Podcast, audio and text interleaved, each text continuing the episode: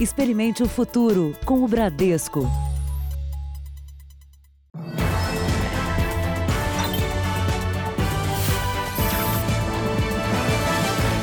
Boa noite. Boa noite. Uma quadrilha usou o nome de idosos ricos para fazer empréstimos milionários, viver bem e comprar carros de luxo. O esquema foi descoberto pela polícia. A quadrilha ainda tentou dar um último golpe para esconder um automóvel avaliado em meio milhão de reais. No edifício imponente de um bairro nobre de São Paulo, os agentes buscavam provas e bens comprados com o dinheiro de um golpe milionário. Um dos suspeitos, morador do endereço elegante, é também dono deste carro esportivo de luxo. Os policiais apreenderam computadores e documentos no apartamento, mas o carro não estava na garagem. Ontem, depois de ter a conta bloqueada pela justiça, o suspeito desconfiou que poderia ser alvo de investigação e corria o risco de perder o Porsche amarelo. Foi então que ele levou o automóvel para uma concessionária, com a desculpa de fazer uma revisão. A polícia analisou câmeras de radares da cidade e seguiu o rastro da armação. O veículo acabou apreendido. O carro avaliado em quase meio milhão de reais foi comprado depois que o suspeito conseguiu um empréstimo de 4 milhões num banco privado. Para isso, ele falsificou documentos de dois empresários idosos e deu como garantia um imóvel das vítimas no valor de 10 milhões de reais. Como que se descobriu a fraude? A empresa das vítimas, que as vítimas são sócias, é, recebeu uma notificação do banco sobre o empréstimo e, na verdade, não foram eles que fizeram o empréstimo. Segundo as investigações, as vítimas não têm qualquer ligação com o golpista. A polícia desconfia que funcionários do banco tenham participação no crime já que o empréstimo milionário foi concedido com muita facilidade. O objetivo principal da investigação é sabermos como que o, que o investigado conseguiu obter os dados das vítimas, que não são dados é, fáceis de se encontrar, então as investigações seguem nesse sentido. Outros dois suspeitos são investigados, mas ninguém foi preso ainda. A polícia rastreia agora toda a movimentação financeira do grupo que pode responder por estelionato, associação criminosa e lavagem de dinheiro. Veja agora outros destaques do dia. O governo recorre ao STJ para não mostrar exame do coronavírus de Bolsonaro.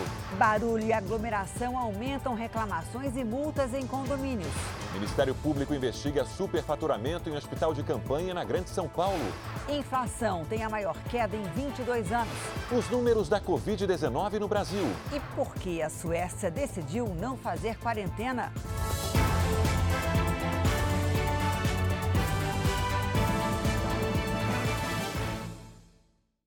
Oferecimento Bradesco, reinventando o futuro ao lado da sua empresa.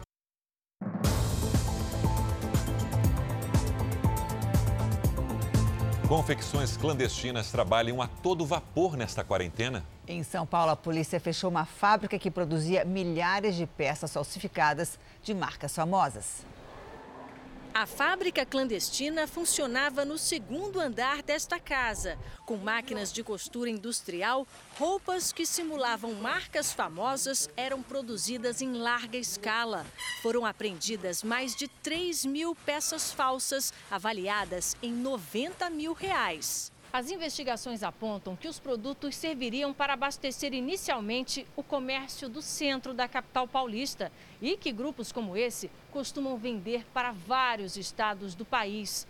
A falsificação de marcas é o crime que mais cresce no Brasil e só no ano passado causou prejuízo de mais de 58 bilhões de reais. Segundo a delegacia que investiga a pirataria em São Paulo, quem comandava a confecção era um boliviano, que poderá responder por crime contra o registro de marcas.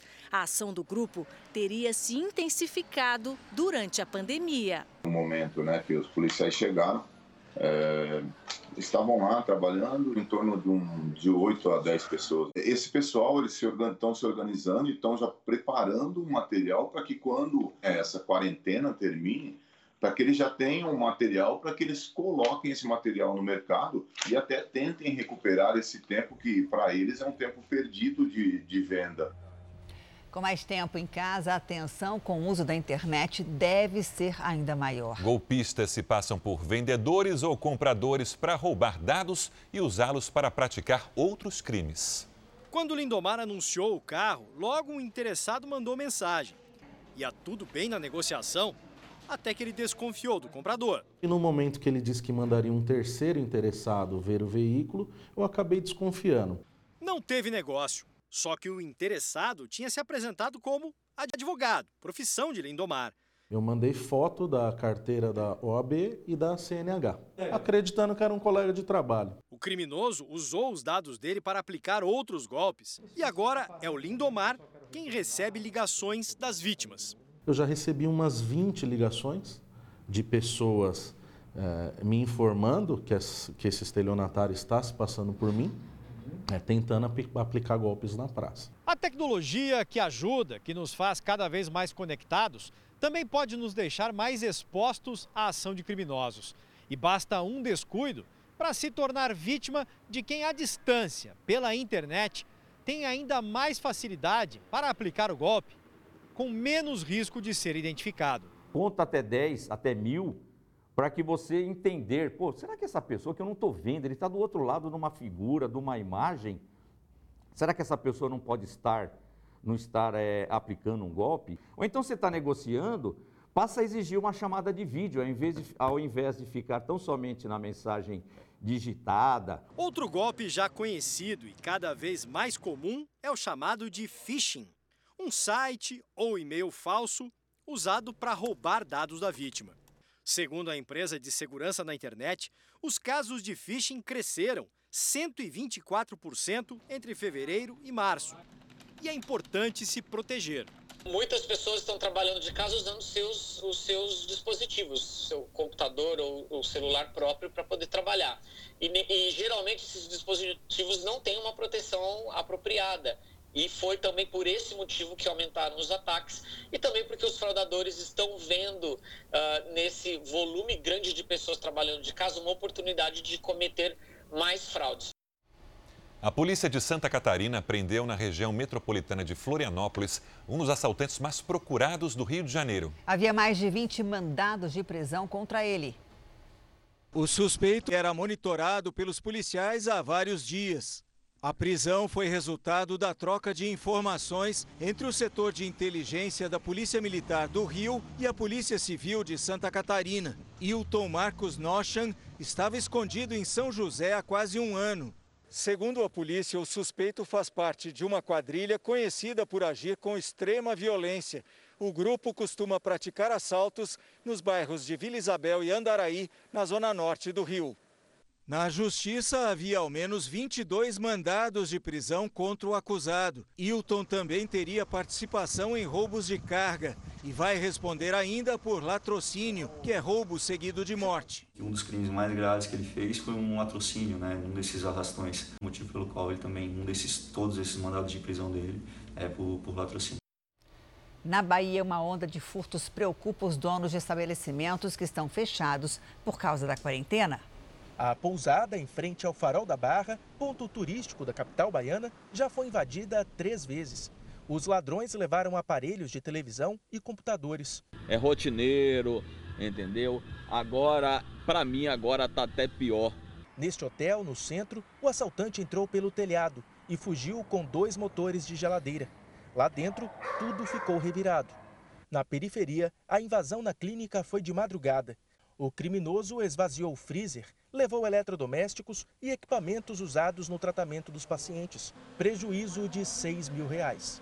Nós somos trabalhadores, como todos são, e, e cada bem que é furtado, que, que é roubado da nossa empresa, é um prejuízo enorme. O comércio não sabe mais o que fazer. Tudo quebrado, grades, portas, gavetas, tudo destruído. A Associação de Lojistas estima que o número de arrombamentos na capital baiana dobrou desde que o comércio foi fechado há quase dois meses por causa da pandemia de coronavírus. A Polícia Militar não confirma o aumento, mas garante que o comando de operações está nas ruas para conter a onda de invasões e pede que os próprios comerciantes também tentem se proteger, reforçando os sistemas de segurança. Uma preocupação a mais para quem já atravessa um período de tantas dificuldades. A bandidagem continua na rua, fazendo o que quer, a hora que quer, numa audácia incrível, sem medo de nada nem ninguém. Em Mauá, na Grande São Paulo, o Ministério Público investiga um contrato milionário feito pela Prefeitura para a construção de um hospital de campanha. Este hospital de campanha possui 30 leitos individuais e um laboratório para exames. No decreto que determinou a instalação, uma série de contratos emergenciais são mencionados. Neste documento, que se refere à locação de tendas, o Ministério Público aponta que o custo mensal representa um sobrepreço de quase 700%. Em Mauá, se gastou mais de 7 mil reais por leito. Na vizinha Santo André, o valor por leito é de pouco mais de mil reais. O que mais chama atenção é a contratação desta associação, a Atlantique, para fazer a administração do hospital. O valor do contrato supera 3 milhões de reais, com duração de 90 dias. Ao visitar o endereço da empresa, encontramos esta construção. Este homem diz que a sede funciona em outra cidade. Aqui que é Atlântico? A empresa? Ah, não tá, não tá funcionando aqui ainda? É, só naquele número ali, moço. No endereço indicado, ninguém nos recebeu. Por telefone, falamos com Jéssica Alves Pontes Belo, de 21 anos, que nos documentos aparece como presidente da associação. Ela pede para procurarmos o advogado dela. Sim, mas toda e qualquer informação que eu vá falar contigo, eu preciso que você fale com nosso setor jurídico, o doutor Roberto, que ele é nosso advogado. Ele, por sua vez, confirmou que ela é a presidente da entidade, mas não deu mais informações. O Ministério Público suspeita que a empresa contratada pela Prefeitura de Mauá seja administrada por Gilberto Alves Pontes Belo, pai de Jéssica, que aparece como presidente da associação. Gilberto já foi alvo de diversas denúncias de superfaturamento na área da saúde e condenado por improbidade administrativa. Por isso, não poderia ter uma empresa vinculada à administração pública. Em nota, a Atlantic nega qualquer irregularidade. A Prefeitura de Mauá também nega suspeitas e alega que parte do contrato milionário prevê também o pagamento de profissionais de um grande hospital daqui de São Paulo. Mas o hospital negou essa informação. O secretário municipal de saúde de Mauá rebate as acusações. O nosso contrato ele foi feito de uma só vez, toda a contratação de toda a estrutura. É bom a gente dizer que é 3 milhões de reais pelo período de três meses, não é 3 milhões de reais de uma vez só. Já mandamos todas essas informações, processo completo, cópia integral de tudo que a gente fez, nós já disponibilizamos para o Ministério Público, que também fez os questionamentos. Este é apenas um dos casos investigados em todo o Brasil. O levantamento feito pelo Núcleo Investigativo do Jornal da Record mostra que apenas três estados em todo o Brasil não construíram hospitais de campanha. No Distrito Federal e em pelo menos 11 estados foram abertas investigações no último mês para apurar irregularidades em contratos emergenciais. Nessa situação de pandemia eh, e com essas portas abertas para contratação por dispensa de licitação, algumas pessoas se veem, veem a oportunidade para fraudar o processo. Imaginemos que uma contratação de uma tenda ou de um hospital de campanha seja feito e aí ele né, nessa, nessas propostas aparecem empresas de fachada ou aparecem empresas ah, estabelecendo um custo excessivamente alto em relação ao, ao mercado. Vamos aos números de hoje da Covid no Brasil. O país tem 145.328 casos da doença e 9.897 mortes, quase 10 mil mortes. 751 registradas nas últimas 24 horas. 59.297 pacientes já se curaram da doença e 76.134 estão em acompanhamento neste momento. São Paulo tem 41.830 casos de contaminados com 3.416 mortes. Em seguida, vem o Rio de Janeiro, com 15.741 casos e 1.503 mortes. Ceará, Pernambuco e Amazonas têm 2.767 mortos no total. O governo de São Paulo prorrogou a quarentena no estado até o fim do mês. Vamos com Daísa Bellini ao vivo. Daísa, boa noite. Com isso, são mantidos os serviços essenciais apenas. Isso mesmo, Sérgio. Boa noite. Apenas os serviços essenciais até o dia 31 de maio. Hoje, o governador João Dória disse que gostaria de retomar a atividade econômica, mas defendeu que, no momento, é preciso evitar um colapso na rede pública de saúde e manter o isolamento social. Na região metropolitana, a taxa de ocupação de leitos é de 86%. No estado, o índice fica em 70%. Durante a coletiva, foi anunciado também que o infectologista Davi Wipe, coordenador do Centro de Contingência do Coronavírus, pediu afastamento das funções por ter sentido mal-estar e alterações cardiológicas. Sérgio Janine. Obrigado, Daísa. Obrigada, Daísa. O ministro da Saúde está no Rio de Janeiro, onde foi recebido pelo prefeito Marcelo Crivella. Ele também esteve com o governador Wilson Witzel num encontro fechado. Nelson Teich visitou hospitais de campanha construídos para atender a pacientes com Covid-19. O primeiro compromisso de Nelson Teich foi com o prefeito do Rio, Marcelo Crivella. O ministro da Saúde conheceu as instalações do Hospital de Campanha do Rio Centro, o maior dos nove construídos no estado e que já está funcionando há uma semana. A unidade tem 100 leitos e hoje recebeu mais um carregamento de respiradores e monitores vindos da China, que vão permitir a ampliação da capacidade até atingir 500 pacientes. A gente está aqui para trabalhar, para ter um retrato melhor, entender, conversar com as pessoas que estão no dia a dia. E cada, vez, cada lugar que a gente vai, a gente aprende um pouco, a gente enxerga uma forma melhor de conduzir não só o problema da Covid, mas do sistema de saúde. O governo federal está com um cadastro, muitas forças armadas, 800 mil pessoas, profissionais de saúde, tá? Não é só médico. Aí nós estamos falando de técnicos, enfermeiros, fisioterapeutas, que são importantíssimos nesse momento, que poderão ser cedidos a todo o Brasil. Como último compromisso do dia, Nelson Teich visitou o Hospital de Campanha do Maracanã, que está sendo erguido na Zona Norte. A unidade deveria ser entregue hoje, mas não ficou pronta a tempo. O hospital é uma das sete unidades que ainda devem ser inauguradas para aumentar o número de leitos exclusivos no tratamento da Covid-19. Cada uma vai receber cerca de 200 pacientes. Essa foi a primeira visita ao Rio como ministro.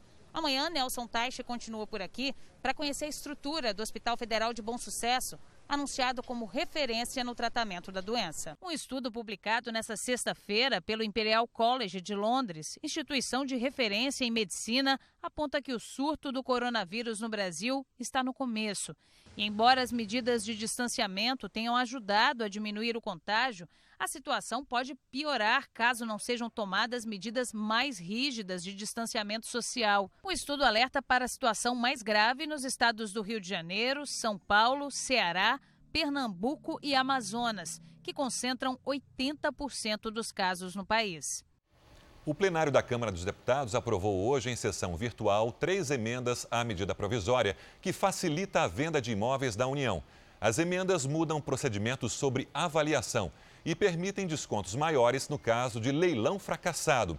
A proposta será enviada ao Senado em forma de projeto de lei que, entre outros pontos, autoriza o uso de fundo imobiliário da União para regularização fundiária rural ou urbana. A Advocacia Geral da União recorreu ao Superior Tribunal de Justiça para suspender a entrega dos exames de coronavírus feitos pelo presidente Bolsonaro. Vamos a Brasília com Luiz Fara Monteiro. Oi, Fara, boa noite para você. Oi, Janine, muito boa noite. A Advocacia Geral da União alega que a apresentação dos laudos de todos os exames, conforme determinado pela Justiça Federal de São Paulo, viola a intimidade e a vida privada do presidente da República.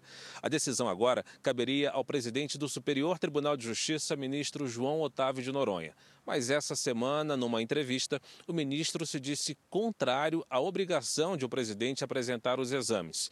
Por ter supostamente adiantado a decisão, ele pode vir a se declarar impedido de julgar o assunto. Não há previsão sobre quando o STJ irá se pronunciar. O presidente Bolsonaro afirma que testou negativo para o coronavírus. De Brasília, Luiz Fara Monteiro. Obrigada, Fara. A Procuradoria-Geral da União tem 24 horas para avaliar o pedido da Advocacia-Geral da União, que quer restringir o acesso ao vídeo da reunião citada pelo ex-ministro Sérgio Moro. Ao deixar o Palácio da Alvorada hoje de manhã, o presidente Bolsonaro reclamou novamente do fechamento do comércio e de outras atividades. Vamos trabalhar ou não vamos? Saúde não é vida? Saúde, é vida. Com certeza. Com certeza. Que as academias, as academias estão fechadas. À tarde, Bolsonaro participou da cerimônia em comemoração aos 75 anos do fim da Segunda Guerra Mundial no Ministério da Defesa. Em outra frente, a Advocacia Geral da União trabalhava para reduzir o desgaste provocado pelo inquérito aberto no Supremo Tribunal Federal para investigar as acusações do ex-ministro da Justiça Sérgio Moro. Um dos pedidos é para que o ministro Celso de Mello, relator do processo no STF, determine quem serão as pessoas que terão acesso à íntegra do vídeo da reunião de ministros, realizada em 22 de abril e citada no depoimento de Moro à Polícia Federal. No ofício, a AGU pede que na entrega do registro audiovisual completo da reunião presidencial, ocorrida no dia 22 de abril de 2020, seja verificada a possibilidade de vir a ser definida, desde logo, a inteira cadeia de custódia da gravação. A preocupação do governo é com a divulgação de assuntos reservados de Estado. Ontem, a Advocacia Geral da União já havia pedido autorização do tribunal para enviar somente os trechos que envolvem Moro. Hoje, o ministro Celso de Mello deu 24 horas para que o Procurador-Geral da República se manifeste sobre as condições propostas pelo governo para entregar o material. A AGU também havia encaminhado ofício ao ministro Alexandre de Moraes para reconsiderar a suspensão da nomeação de Alexandre Ramagem para o comando da PF. Mas o ministro negou o pedido no começo da noite. Ramagem e o ex-superintendente da PF no Rio de Janeiro, Ricardo Saad, foram intimados a prestar depoimento sobre as denúncias de Moro na segunda-feira, na Polícia Federal em Brasília. O ex-diretor-geral, Maurício Valeixo, será ouvido em Curitiba. Na terça-feira, os três ministros indicados como testemunhas pelo ex-ministro da Justiça serão ouvidos. No Palácio do Planalto, os investigadores tomarão depoimentos do ministro-chefe da Casa Civil, Braga Neto, do ministro do Gabinete de Segurança Institucional, Augusto Heleno, e do ministro da Secretaria de Governo, Luiz Eduardo Ramos. Ao voltar ao Palácio da Alvorada no fim da tarde, Bolsonaro brincou com os apoiadores sobre um suposto churrasco que aconteceria amanhã na residência oficial. Já tem 180 convidados. 700 pessoas confirmou aqui, 700 pessoas já 701 comigo, presidente. 700... Todo mundo convidado aqui. Oi. Tem 1.300 convidados. Quem tiver amanhã aqui, tiver mil, a gente bota pra dentro. Então já está mais ou menos 3 mil pessoas no churrasco amanhã, tá ok? Veja agora os destaques do Domingo Espetacular. Exclusivo. Como cartéis mexicanos ensinam facções criminosas brasileiras a produzir drogas sintéticas. Ela queria ter um rosto de boneca. Passou por 20 aplicações e ficou com a boca assim. Esses cães conseguiram superar a deficiência e bombaram na internet. Eles embalaram festas nos anos 80. Quer saber por onde anda o trio Los Angeles? A gente mostra no Domingo Espetacular depois da Hora do Faro e a gente espera você. Nos Estados Unidos, mais um integrante da Casa Branca está com Covid-19. Vamos a Nova York com Heloísa Vilela. Heloísa, boa noite. Quem foi dessa vez? Boa noite, Sérgio. Olha, a porta-voz do vice-presidente Mike Pence contraiu o coronavírus. É, a, mas Pence testou negativo. A porta-voz Kate Miller conversou com jornalistas ontem sem usar máscara. A Casa Branca garantiu que o presidente não teve contato direto com ela. Ontem, um manobrista de Trump também testou positivo. Hoje, a agência que regulamenta medicamentos aqui no país aprovou o uso de um teste caseiro para a Covid. Basta coletar saliva para fazer o exame, mas a coleta deve ser feita na presença de um médico por videoconferência. O teste vai custar o equivalente a 855 reais. O presidente Donald Trump se ofereceu para testar uma vacina da Covid-19, mas garantiu que o país vai sair da pandemia mesmo se não houver vacina. Com relação à economia, mais de 20 milhões de americanos perderam emprego em abril por causa do coronavírus, mas alguns estados começam a retomar as atividades gradualmente, como você vai ver na reportagem. Com cautela, a Califórnia embarca em um novo padrão de normalidade. O estado foi o primeiro a entrar em quarentena no país. A partir de hoje, os moradores podem fazer compras em algumas lojas. O comércio está voltando, mas o desemprego dispara. Chegou a 14,7%, pior resultado desde a Grande Depressão em 1929. E o principal assessor econômico da Casa Branca acha que no mês que vem o índice de desemprego atingirá 25%. Aqui em Nova York, a partir desse fim de semana, a polícia vai controlar quantas pessoas ocupam as áreas verdes da cidade e impor um rodízio. As principais áreas de Nova York continuam vazias, como mostra o diretor de cinema Spike Lee nesse vídeo homenagem à cidade que ele retratou em tantos filmes. E que agora, através do cineasta, olha o futuro com esperança e com gratidão aos que fizeram de tudo para que ele seja o melhor possível. It's up to you, New York, New York. Por conta da pandemia da Covid-19, a Europa comemorou com restrições os 75 anos do fim da Segunda Guerra Mundial. Os protocolos foram adaptados. Sem público, as celebrações foram restritas e respeitando o distanciamento social. Algumas homenagens foram pela internet. O príncipe Charles leu um trecho do diário de seu avô, o rei George VI. O Reino Unido tem o maior número de mortes na Europa por Covid-19. Mas a expectativa é que o primeiro-ministro anuncie os passos para a reabertura neste domingo mas já avisou: nada deve mudar radicalmente. Na Espanha, novas medidas de relaxamento começaram a valer hoje. Praias foram liberadas e pequenos parques abertos para atividades físicas. As autoridades estudam quais regiões serão autorizadas a partir da segunda fase de reabertura. Nas ruas da Itália, filas e sinalizações de distanciamento se tornaram o um novo normal o país registrou diminuição das mortes de ontem para hoje e o número de novos casos continua caindo dia a dia. Vamos agora com a opinião do jornalista Augusto Nunes. Oi, Augusto, boa noite para você. Boa noite, Janine, Sérgio. Boa noite a você que nos acompanha.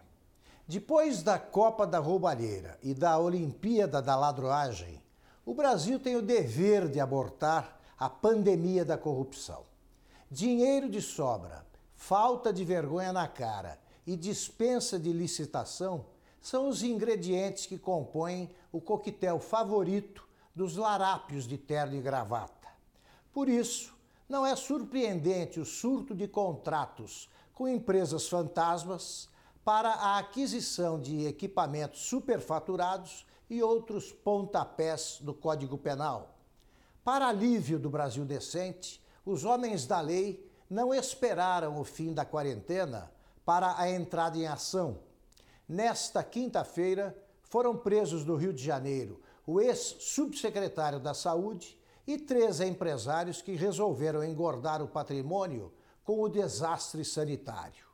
Em São Paulo, responsáveis pela compra suspeitíssima de material hospitalar viraram caso de polícia. Que o castigo não demore. Quem rouba dinheiro destinado a enfrentar pesadelos na área da saúde é um ladrão de vidas e, como assassino, deve ser tratado. Veja a seguir: a polícia investiga vídeo em que traficantes determinam toque de recolher no Rio. E ainda nessa edição, Suécia tenta vencer o coronavírus sem decretar quarentena.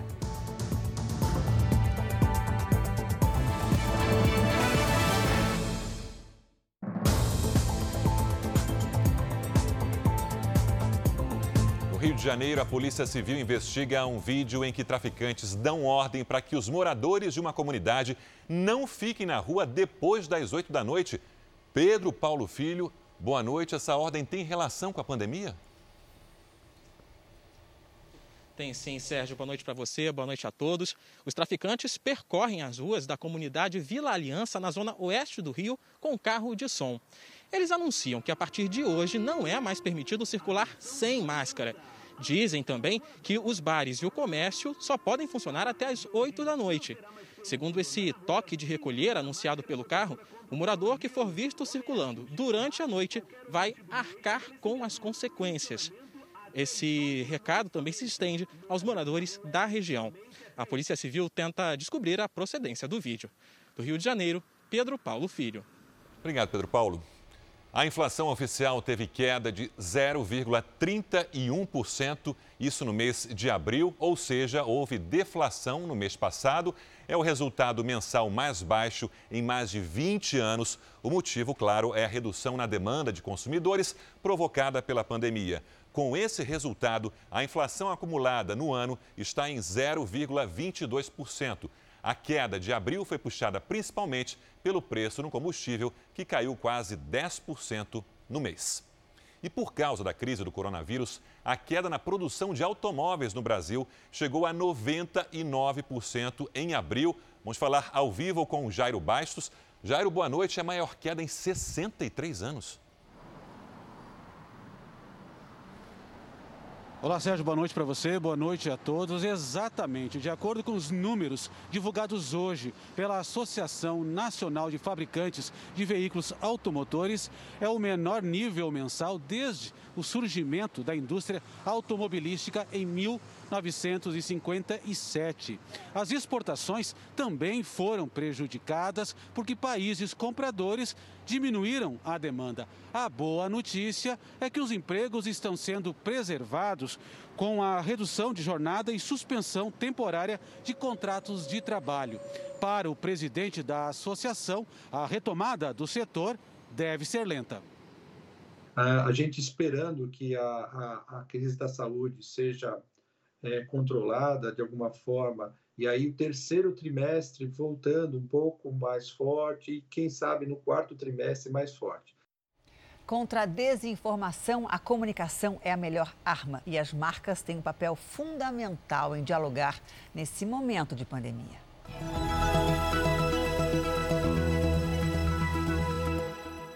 Pandemia da Covid-19 trouxe enormes desafios de comunicação às marcas de diferentes setores. Mais do que apenas nos adaptar a essa nova realidade, nós chegamos nesse cenário a possibilidade de estreitar ainda mais os vínculos com nossos clientes, a sociedade, utilizando a comunicação como uma importante ferramenta para reforçar esse nosso compromisso, levar informação e apoio às pessoas. Com o isolamento social, temos uma audiência muito mais conectada e ávida por informações que possam trazer utilidade, transparência e segurança na relação com as marcas. A imagem da marca vale muito mais do que qualquer gasto agora. Então, as empresas que não estiverem fazendo nada, com certeza serão lembradas no futuro de não estarem fazendo nada.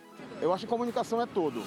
Sim, acredito que a comunicação publicitária tem um papel fundamental neste período para mantermos um diálogo aberto com as pessoas, reforçar a confiança e o compromisso da marca, demonstrando que juntos vamos superar esse desafio. A campanha SOS Famílias do Sertão vai ajudar moradores do interior do Nordeste em meio à crise da pandemia. Para doar, é só aproximar o celular do QR Code que está no canto da tela. Há 20 anos, o projeto Nova Canaã beneficia famílias com educação, orientações e alimentos. Com a crise do coronavírus, as carências se tornam ainda maiores. A campanha quer manter a ajuda social já oferecida pelo projeto no sertão nordestino e estender a mais pessoas. A seguir, vizinhos denunciam festas em condomínios em plena pandemia. E também a solidariedade que mantém os bancos de sangue pelo Brasil, uma ação de policiais e atletas.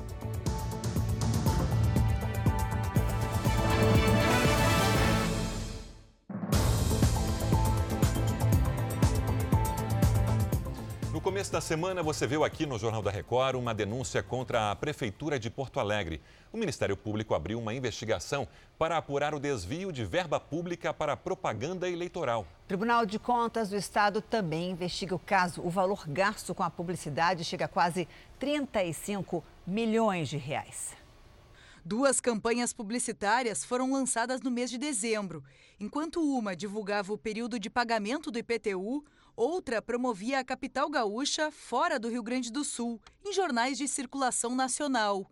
A agência responsável pelo trabalho foi contratada por quase 35 milhões de reais. O gasto levou a uma ação popular contra o prefeito Nelson Marquesan Júnior, do PSDB, e as peças publicitárias foram suspensas. O Tribunal de Contas do Estado revelou que a Prefeitura solicitou que dois servidores tivessem acesso ao processo de investigação, mas o pedido foi indeferido pelo Conselho do TCE. O órgão ainda aguarda os resultados a serem apurados pela auditoria para concluir o caso. A Associação de Juristas pela Democracia pediu a instauração de processo penal contra o prefeito, o afastamento imediato do cargo e a devolução do dinheiro gasto com a propaganda aos cofres públicos. É crime, né? isso está posto no decreto de 67, isso é contra a Constituição Federal, é contra a, a Constituição Estadual e também fere o Estatuto Municipal. O prefeito Nelson Marquesan Júnior não se pronunciou sobre a denúncia. Festas em condomínios em plena pandemia desafiam as regras de isolamento social e provocam indignação nos vizinhos. No condomínio com 3 mil moradores, a quarentena nem sempre é silenciosa. O barulho incomoda os vizinhos. Eu estou há 45 dias trancada dentro de casa com a minha família tem dois meses que eu não vejo minha mãe. Não é certo, né? Por mais que a gente come, é, faça todas as, as medidas de segurança do condomínio, uma pessoa pode estragar tudo isso e pôr tudo a perder. A situação se repete em vários prédios, os espaços comuns estão lacrados, ninguém tem autorização para usar o parquinho, a piscina, a churrasqueira, a quadra. O problema é o que acontece dentro dos apartamentos. Alguns condôminos resolvem fazer festas e reuniões com muitos amigos. Isso tem provocado confusão entre os vizinhos e dor de cabeça para os síndicos. Rafael administra 30 condomínios e desde o início do isolamento social, as reclamações sobre barulhos triplicaram e as multas aplicadas cresceram 25%. O problema está sendo sim madrugada adentro. Nesses casos que, que são reincidentes, a gente já logo coloca uma multa em tempo real, isto é, nós temos um bloquinho de multas, o qual a gente já apresenta para o morador no mesmo momento. Nesse prédio, o morador instalou até iluminação na varanda para receber os amigos. No outro dia existem pessoas que fazem home office, existem crianças que hoje estão tá tendo que ter aula via, via internet, alguma coisa assim. Um levantamento de uma empresa de gestão de condomínios mostra que moradores de prédios em São Paulo relaxaram. O número de visitantes aumentou 64%, comparando as primeiras semanas de isolamento social com as últimas.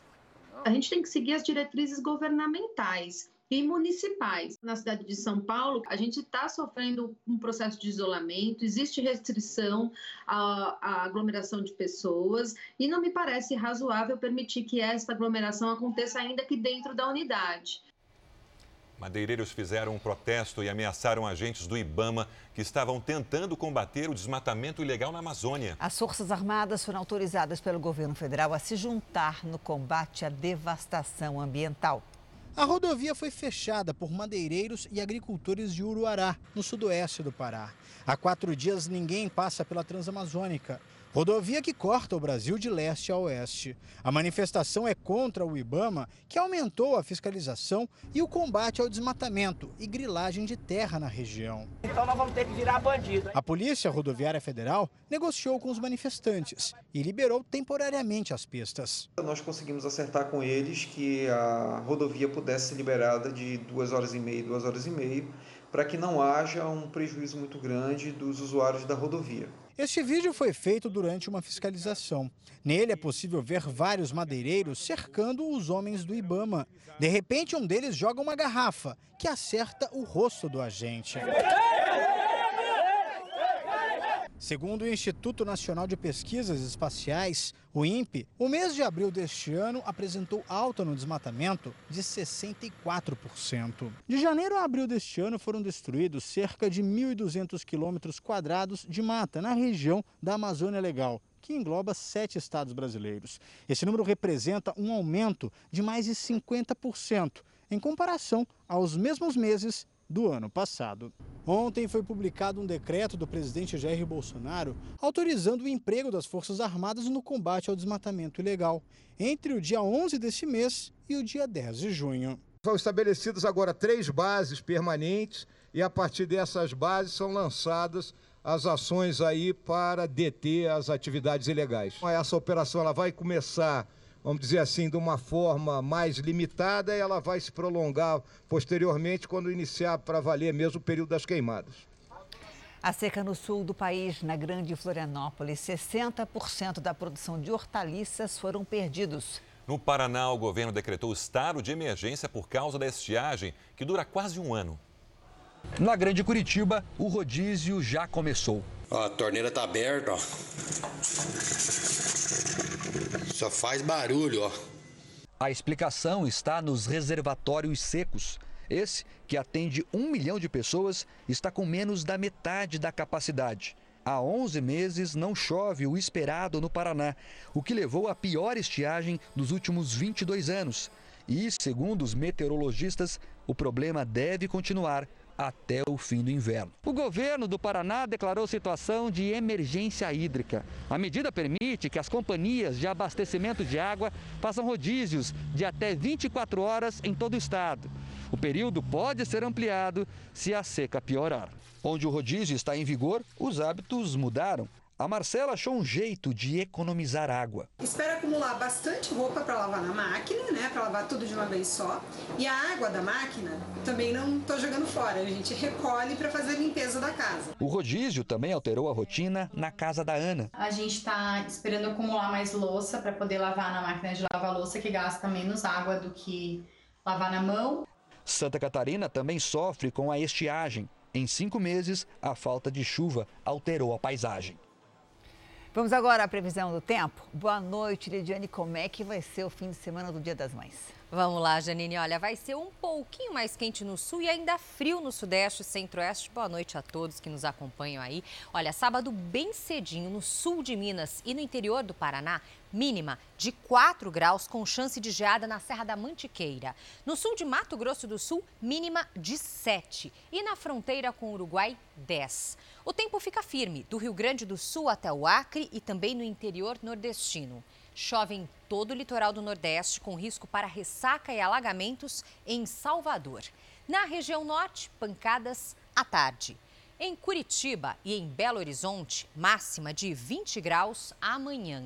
Em Brasília, faz 23, 29 em Aracaju, 31 em Natal, em Macapá, 30 e em Porto Velho, 33 graus. Lidiane, olha só, a Suelen Dias quer saber a previsão do tempo para Manaus, no Amazonas. Vamos lá, Suelen. Nenhuma surpresa por aí em Manaus, viu? calor continua com pancadas de chuva e máximas de 30 e 31 nos próximos dias. Em São Paulo, fim de semana ensolarado e sem chuva. No sábado, mínima de 11, máxima de 22. No domingo, máxima de até 24 graus. Feliz Dia das Mães. Para você também. Bom fim de semana. Até segunda-feira. Obrigada, até. A Agência Sanitária Americana permitiu a segunda fase de testes de uma possível vacina para o coronavírus. O foco agora é saber se a vacina é segura para humanos e qual a dosagem para um resultado melhor. Fazem parte dos testes cerca de 600 voluntários, entre eles pessoas com mais de 55 anos.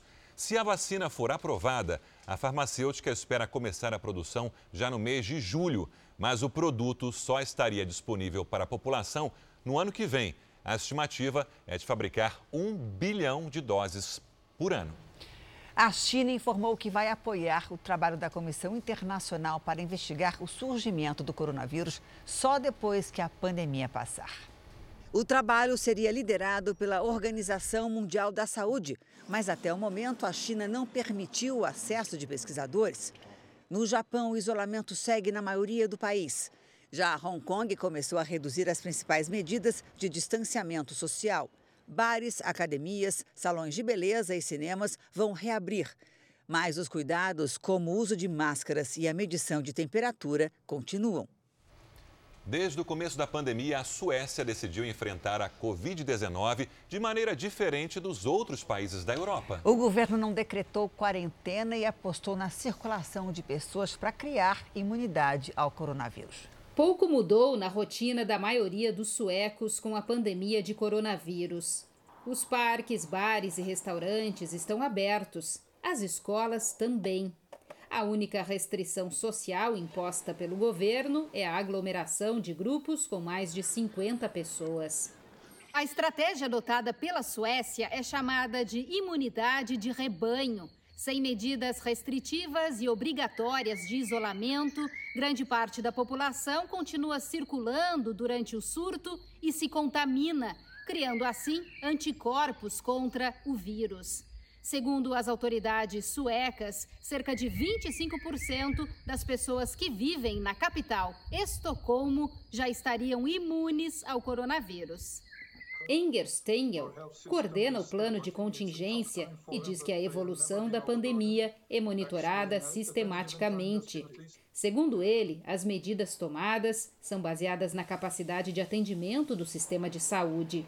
E mesmo sem obrigatoriedade, muitos suecos aderiram ao isolamento voluntário. A Suécia tem 25 mil casos de coronavírus e 3 mil mortes, com uma média de 300 vítimas a cada milhão de habitantes. O número é sete vezes maior se comparado aos vizinhos Noruega e Finlândia, mas é menor em comparação a outros países da Europa, como Itália, Reino Unido e França. A abordagem sueca, segundo o governo, é aprovada por 80% da população, mas não é unanimidade entre os especialistas do país. Também não é indicada pela Organização Mundial da Saúde. Aqui no Brasil, no Amazonas, que está perto de um colapso na saúde, o governo comprou respiradores pouco eficientes numa loja de vinhos. Isso mesmo, uma loja de vinhos. O Amazonas registrou mais de 600 novos casos de Covid-19 de ontem para hoje.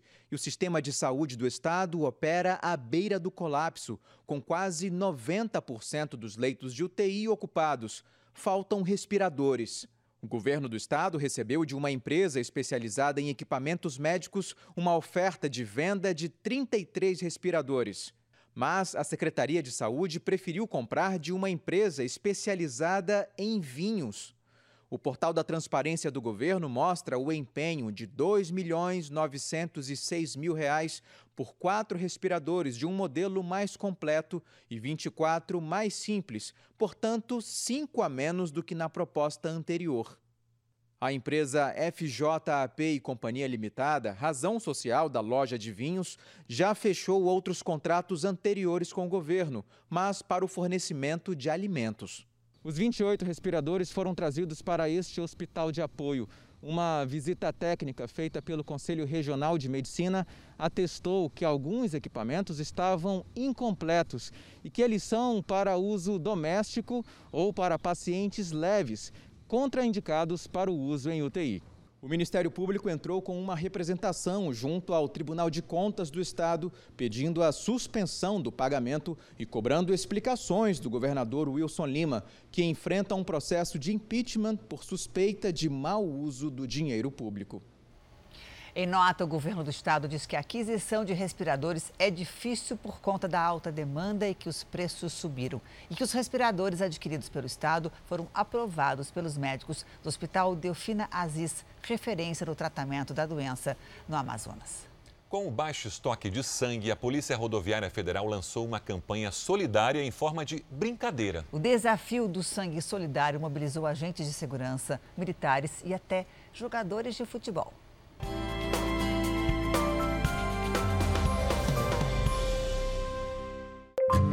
Recebi o desafio do superintendente da PRF no Paraná. Desafiado pelo PRF Hipólito, desafio você de São Paulo. Tudo começou com um desafio do bem entre homens da Polícia Rodoviária Federal.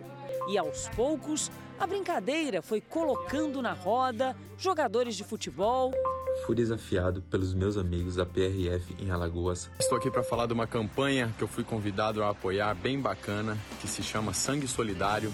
E colegas de outras corporações, como Diego Martins, cabo da Força Aérea Brasileira. O primeiro a aceitar, um dos primeiros a aceitar e já passar para frente também. Hoje ele foi mais um entre os 80 policiais, guardas, agentes de trânsito, bombeiros, além de militares que participaram da doação de sangue. Em São Paulo, a campanha aconteceu nesse banco de coleta que funciona dentro de um hospital de referência em Guarulhos. O desafio se propagou por todo o país e atingiu várias corporações. Até agora, mais de 20 que juntas conseguiram bater uma meta de mais de mil doações. Para manter a segurança, todos são cadastrados previamente, passam por uma triagem e só depois de atenderem a todos os requisitos é que chegam aqui, a sala de coleta. É uma tropa unida numa corrente do bem. A rede de solidariedade já atinge oito estados e vai até dia 15 desse mês. Os atendimentos são agendados pelo site. Ele pode fazer o agendamento da casa dele, do celular dele, ver o melhor horário e data para ele estar tá doando, sem aglomeração e sem, sem risco nenhum. E com mais gente em casa, é a solidariedade que consegue manter os estoques nos bancos de sangue do país, que atingiram patamares críticos estamos necessitando, temos somente três dias de estoque. Então, se parar hoje a doação, a gente não tem como atender é, os pacientes que necessitam de transfusão. Então, por isso, da necessidade dos doadores continuarem a doar. O Jornal da Record termina aqui. A edição de hoje na íntegra e também a nossa versão em podcast estão no Play Plus e em todas as nossas plataformas digitais. E à meia-noite e meia tem mais Jornal da Record. Fica agora com a novela Apocalipse. Boa noite, se cuida e um bom fim de semana para você. Bom domingo das mães. Obrigada. E até segunda. Para todas.